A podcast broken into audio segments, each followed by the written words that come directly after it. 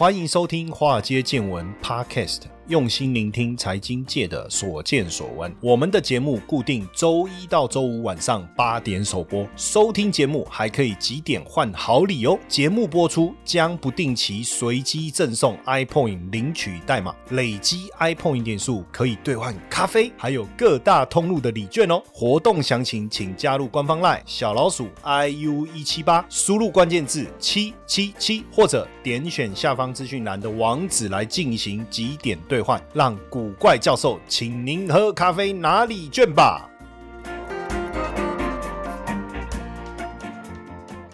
股票市场千奇百怪，见怪不怪。大家好，我是古怪教授谢承彦。好。今天呢，来跟大家再来聊一下比特币哈。其实长期有在 follow 我的脸书或是我媒体的一个分析，就知道哦，我大部分会在大家都很看好的时候，我会提出我的警告；大家都不看好的时候，我会提出领先市场的一些想法。那当然呢，这个也不是乱乱看好、乱看坏啊。对不对？你要领先市场，提出这样的一个想法，你要有所本呢，你要有依据啊，是不是？但是呢，在我们正式提出对比特币的看法之前，我们先来看一下。加密货币市场的寒冬是不是来了呢？因为这个知名的对冲基金啊，叫三箭资本啊，重箭落马哦。那它这个三箭资本的英属维京群岛的分公司啊，在七月初的时候呢，遭到清算。那因为三箭资本影响而蒙受巨额损失、陷入困境的加密货币经纪公司呢，也宣布申请破产保护哦。呃，虽然他在推特上面写说，他还是坚信。这个行业的未来哈，但加密市场的波动跟三箭资本的违约，哎，也是没办法的事情，申请破产保护了哈。那也是在这一波价格暴跌当中啊，加密货币产业的一个牺牲品哦。那他们现在债权人是超过十万名哦，资产大概是十亿到一百亿美金呢之间呢哈。那先三箭资本其实先前也向纽约法院申请破产哈，主要也是根据这个第十五章的破产保护条款哈。能够保护他们在美国的资产不要被债权人没收或者是冻结。其实三箭资本呢，本来是掌握一百亿美元资产的知名加密货币的对冲基金啊，主要还是因为加密货币暴跌的影响哦，才导致这一个结果。那它的债权人名单当中哦，有几个知名的交易所哦，像这个 BlockFi 还有 Celsius 等等哦。那有些公司也宣布暂停用户的提领功能哦，确保说损失不会。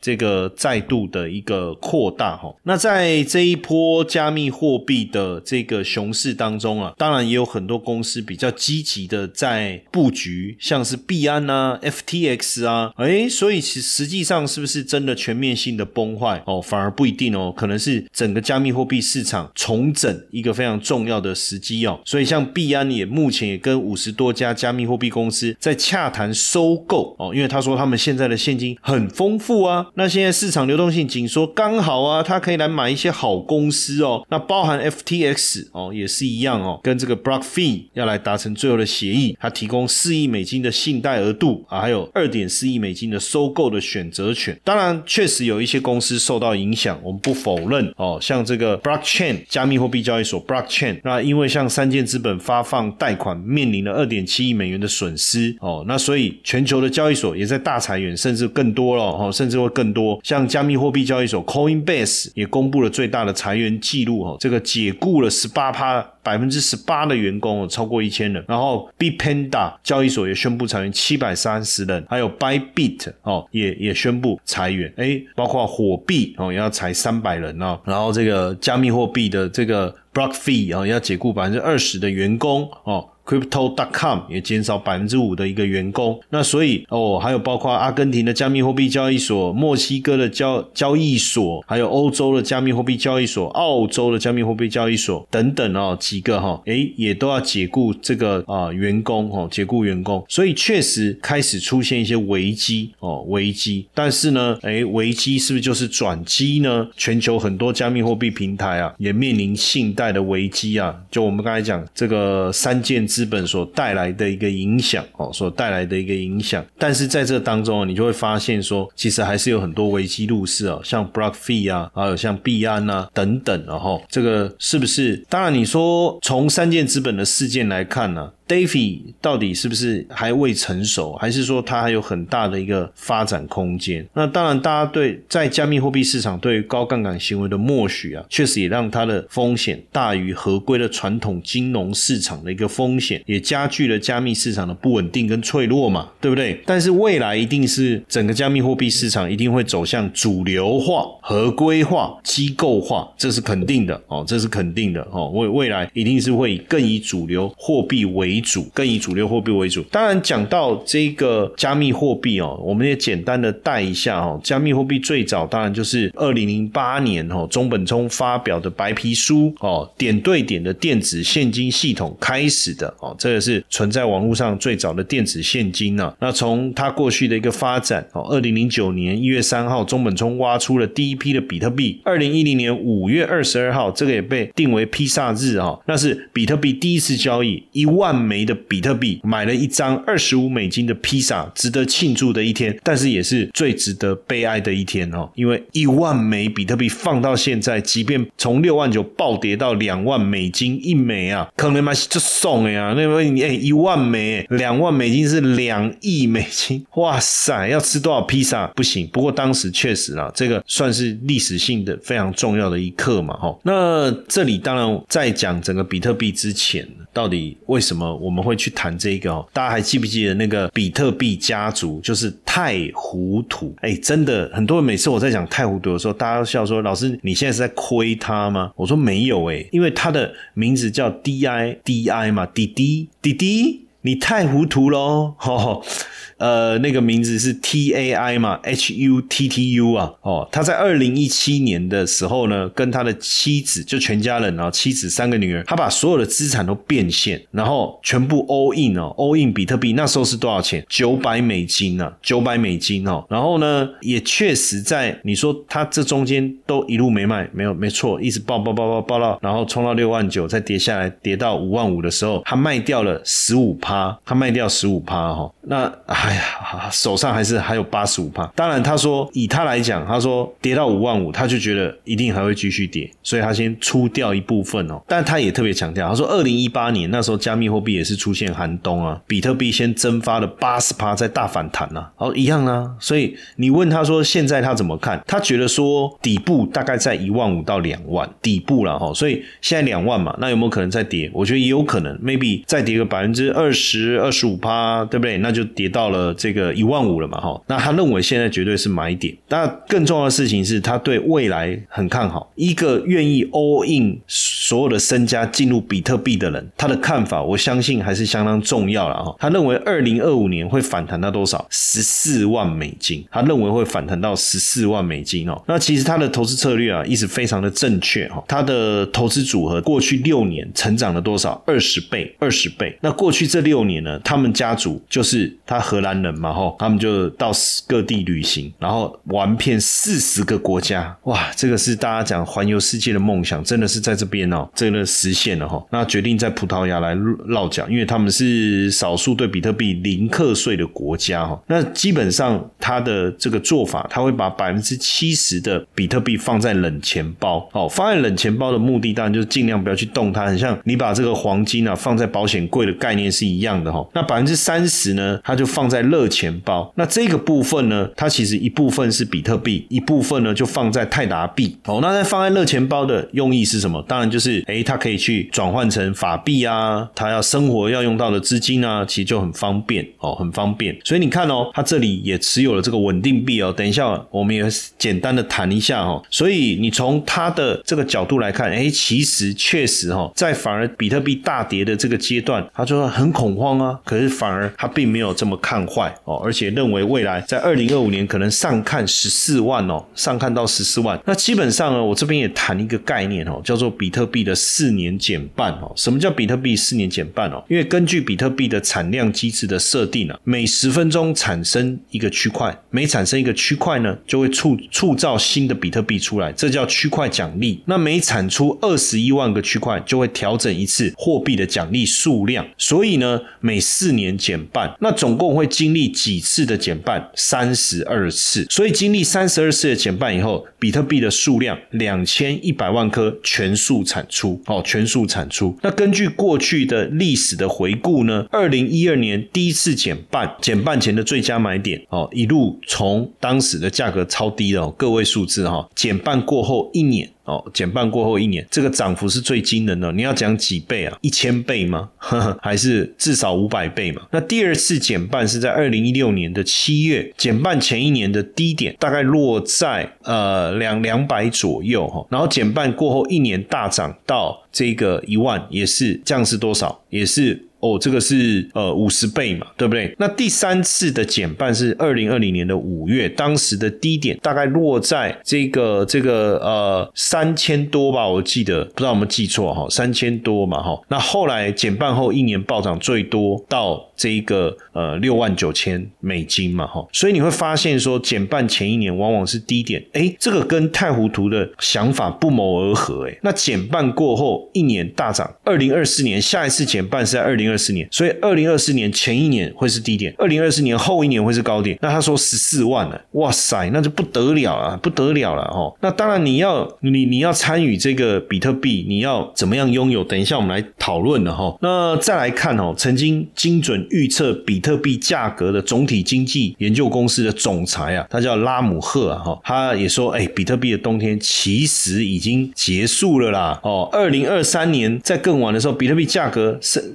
是，甚至新一轮牛市持续到二零二五，哎，比特币的价格可能冲到。这个十万美金呢？哦，这样他就提出这样的一个想法。那他说，比特币走势的转折点，没错，跟我刚才讲的概念一样，就是二零二四年三月，因为比特币挖矿奖励减半哦，所以这是一个转折点。从历史上来看，因为随着比特币供应量的减少，流入市场的供应量也会随之减少哦，也会随之减少，那总是会推升比特币的币价。所以你看，当时这个比特币冲到六万九，那接下来进入了短暂的熊市。当然，现在大家非常的低落。哎，其实这个低落反而是不是带来一个机会哇？那当然不得不谈一下哦，不得不谈一下这个木头姐啦哈，不得不谈一下木头姐啦哦。木头姐其实最近在接受这个，在这个 ARK 的播客当中了哈，In the Now 哦，In the Now 当中，还有特别表达他们对比特币的态度是从中性到积极。其实他也讲到，他也在等待更多的抛售信号。其实他是比特币的忠实支持者，在历史高点持续下跌，他还是坚持。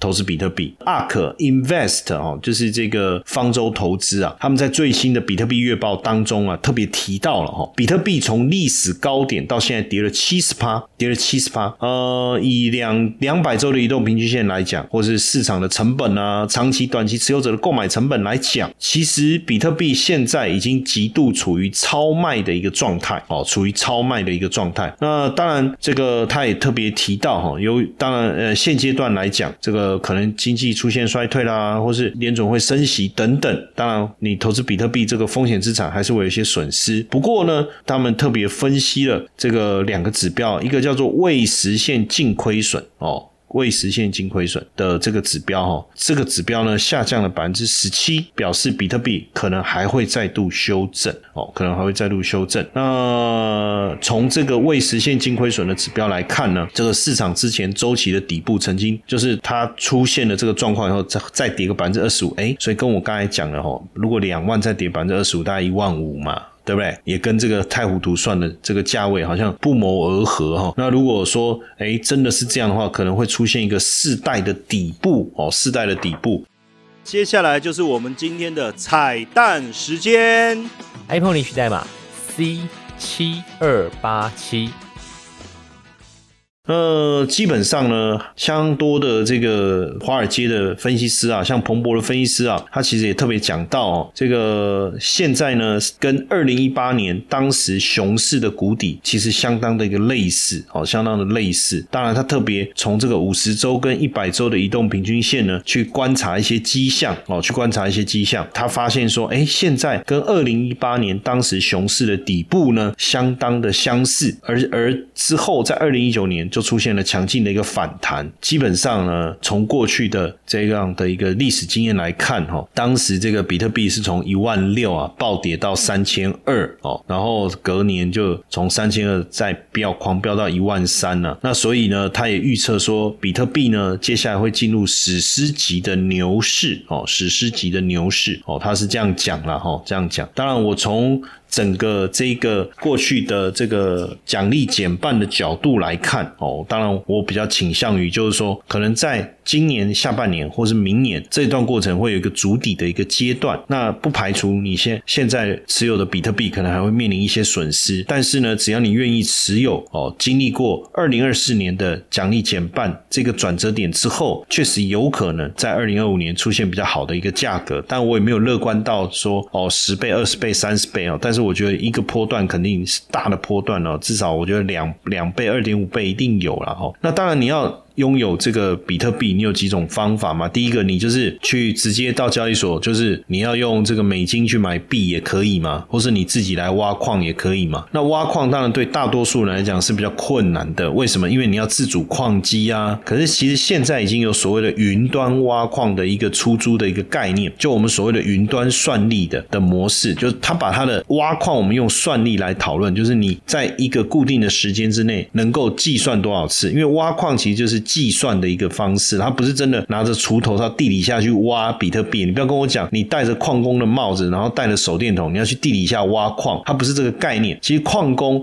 其实是指矿机运算速度哦，矿工使用矿机，然后运算，它有一个运算的速度，这个指标就叫做算力。那通常呢会写成每一秒几 hash 哦，叫哈希值啊哈。但是因为现在运算的速度越来越快，以后啊，我们一就有这个每秒钟一 kh 还是每秒钟一 mH，还是每秒钟一 gH，或是每秒钟一 th 哦，那当然就这这个随着英文字母的变化，它的这个算力的速度是越快的哈，这当然就是一个方式。那当然你的运算能力如果越强，算力越高，你挖出加密货币的几率就越高，因为基本上矿工竞争的是什么？叫做工作量的证明，就 proof of work，这就是它的核心价值。所以假设目前全网的算力是一千，那某一个矿工用拥有十算力，它等于掌握了全网算力的百分之一啊！所以如果要拼记账成功的几率，也就是百分之一。那所以基本上，如果能算出符合区块的条件，你就能挖到，那就能获得比特币的奖励哦。那没有算到，当然就没有奖励了，就是一个很简单的机制。那以现在的这种进步来讲，时代的进步了哦，你不用自己在自主矿机啊，你不用深入去了解挖矿的原理哦，软硬体哦，怎么去设定，或是购买这个昂。昂贵的矿机也不用自己来二十四小时维护去负担这个高额的电费。过去确实有一些所谓的骗局，就是你付钱给他，然后呢，他说他帮你去挖矿，从头到尾他只把你的钱拿走，根本没有去挖。但是现在呢，为了避免这样的一个机制，其实有很多交易所它推出了所谓的云挖矿。你在交易所注册以后呢，你透过你存在交易所的这个这个 U 币，我们所谓的泰达币，那你就可以去购买算力。购买算力以后呢，你就可以看到他每天帮你挖。挖出来的比特币哦有多少？当然，如果比特币价格越好，你的挖矿的收益当然越高啊！哦，因为毕竟成本固定嘛，你收益会增会增加。所以现在来讲，我觉得为什么我说现在来挖矿最好？因为你现在挖了以后，哎，你拿到了比特币，你就给它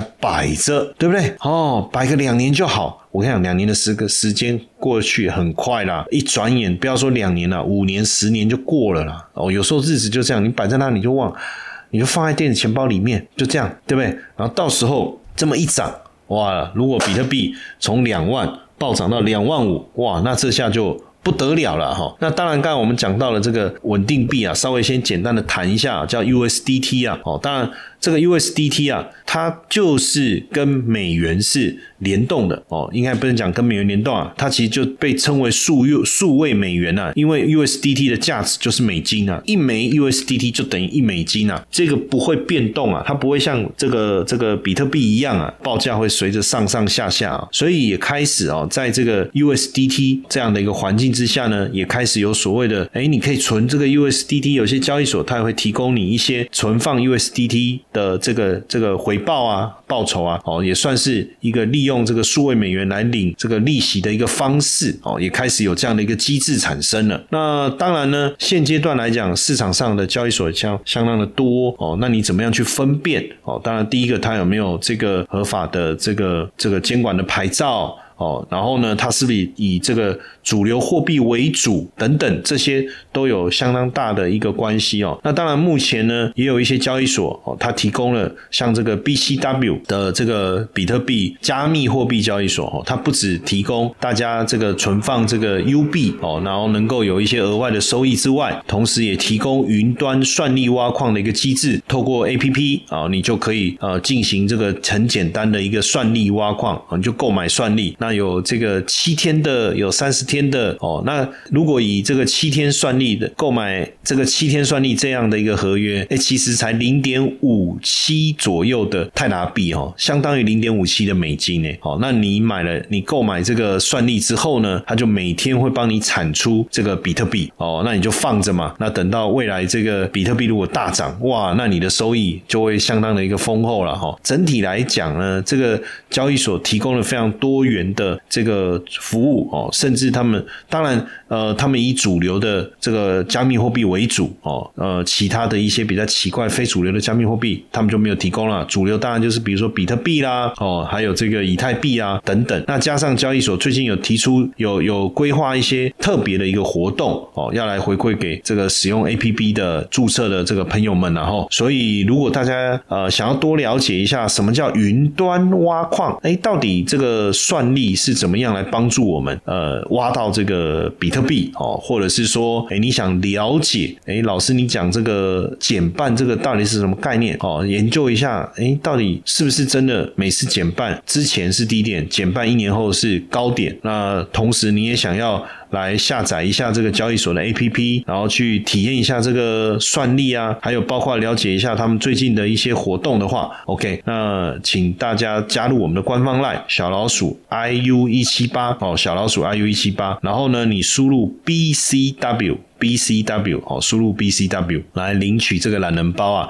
里面我教大家什么叫比特币的四年减半哦。那那个四年减半前后真的价格会大涨吗？那什么叫云端算力哦？那我们怎么样哎来帮自己多挖一点比特币，来帮助我们自己斜杠加薪呢？哦，这个我们在懒人包里面都再一次的详细的把这个资料提供给大家。那当然我我也希望说，哎，今天给大家多一点参与互动的一个机会哦。所以呢。呢，我们也会在脸书上面，我们也在脸书上面来办一个这个这个活动哦。只要在我们的这个脸书这一篇置顶贴文哦，这一集的这个置顶贴文的下方留言哦，那我们就来一个这个 iPoint 点数翻倍送，好不好？那什么是 iPoint 点数呢？如果你是第一次哦，第一次听到这个 iPoint 点数的，我就特别讲解一下，因为这个是我们呢。呃，自从二零二零年七月七号第一集节目以来，呃，哎，第一集有没有啊？哦，反正我们节目的创举啊，哦，就是你收集我们这个 Apple 云点数，怎么收集？就是我们会念一个代码，然后你就把这个代码呢，就到我们的网站上面去。哎，其实跟挖矿的概念也很像哎，你知道吗？其实当时我确实想要把我们的 Apple 云变成加密货币哦，但是到目前为止还没有去做这件事啊哈，因为我后来发现好像也没有真的就是因为你你变成加密货币。你就是所谓的 ICO 嘛，那你要有流通性啊，你这个币才有意义啊，对不对？不过目前就是你如果领到这个我们的 iPoint 点数哦，你可以去几点？到我们的网站上面去几点？几点以后可以干嘛？换咖啡啊，全家的咖啡啊，seven 啊，现在这么热，来换冰咖啡啊，真的啊，拿铁啊，或 seven 的礼券啊，哦，家乐福的礼券啊，这都可以哦。所以我们呢也来玩一个这个翻倍送哦。那要问大家什么问题呢？请大家再自己到我们这个这一集脸书的置顶贴文，好不好？我们到时候到找到这一篇文章，这一集的这个脸书的贴文哦，我们一起来。收集一下这个点数，也一起来玩一下这个所谓的虚拟货币，是不是？好不好？过个瘾，然后喝个冰咖啡，让谢老师请您喝咖啡。嘿，各位铁粉们，如果喜欢华尔街见闻，请大家多多按下分享键，让更多人能听到我们用心制作的节目。你们的一个小动作，是支持我们节目持续下去的原动力哦，快去分享吧！